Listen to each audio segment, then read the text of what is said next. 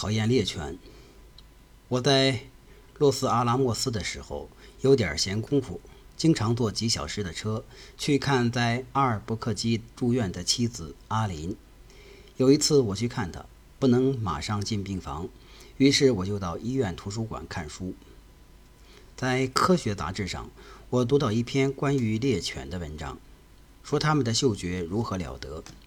作者说他们做的好几个实验，猎犬能确定哪些物件被人动过等等。我开始想，闻东西，猎犬确实是非同凡响，能追踪人留下的气味，诸如此类。可是我们到底怎么样？到可以看我妻子的时候，我就去看她了。说，我们做个实验，那里的那些可乐瓶子，他积了六捆可乐瓶子，好一起送出去。你好几天没动它们了，对吧？对呀。我把六捆瓶子拿到他那儿，手没碰瓶子，说好了，我现在出去，你拿一只瓶子，在手里摸索大概两分钟，然后放回去，然后我回来，看能不能说得上来是哪只瓶子。于是我就出去，他拿起一只瓶子，摸索了好长时间，因为我可不是猎狗啊。按照文章上的说法，你就触摸一下，猎狗也嗅得出来。然后我回来了，绝对明显。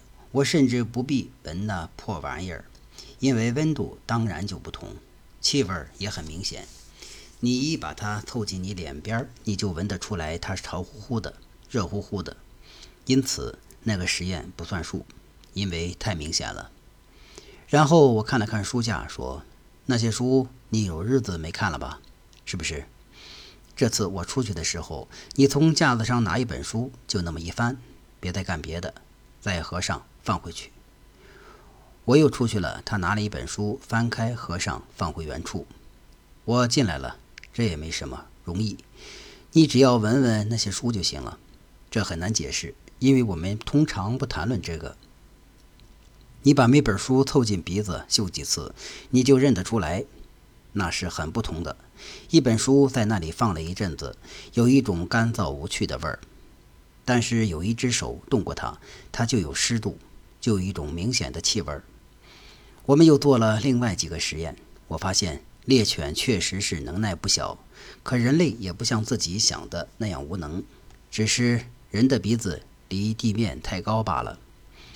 我注意到我的狗狗闻我的脚印儿，就能正确的认出我在家里走的路线，特别是在我赤脚的时候。因此，我也想试试这个。我手脚并用在地上爬，还一边嗅着，想看看我能不能认得我走过的和没走过的地方有什么不同。而我发现不可能，因此狗比我强得多。许多年后，在我升入加州理工学院的时候，在巴舍尔教授家里有个聚会。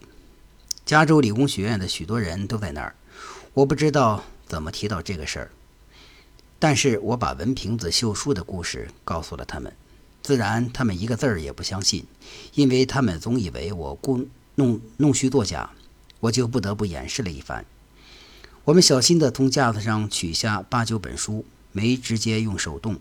然后我出去了，三个人，三个不同的人动了三本不同的书，他们各自拿起一本书，打开、合上、放回去。然后我回来了，闻闻每个人的手，然后把那几本书都闻遍了。我忘记先闻的是哪一本，丝毫不差的找到了那三本书，但把一个人认错了。他们仍然不相信我，他们以为我在变什么戏法。他们不停地琢磨我是怎么弄的。这种把戏人尽皆知，人群里有个托儿给你发暗号，他们都在琢磨谁是托儿。从那以后，我经常想，这倒是一个不错的牌戏。拿一副纸牌，让每一个人抽一张，再放回去，而我在另一个房间里。你说，我会告诉你，你抽的是哪一张，因为我是一只猎犬，我要把每一张牌都嗅一嗅。然后告诉你抽的是哪一张。当然，你这么喋喋不休的，大家就一时不会相信你实际上做的那件事。人的手气味儿殊异，所以狗能辨人。你可得试试，全部的手都有一种潮乎乎的味儿。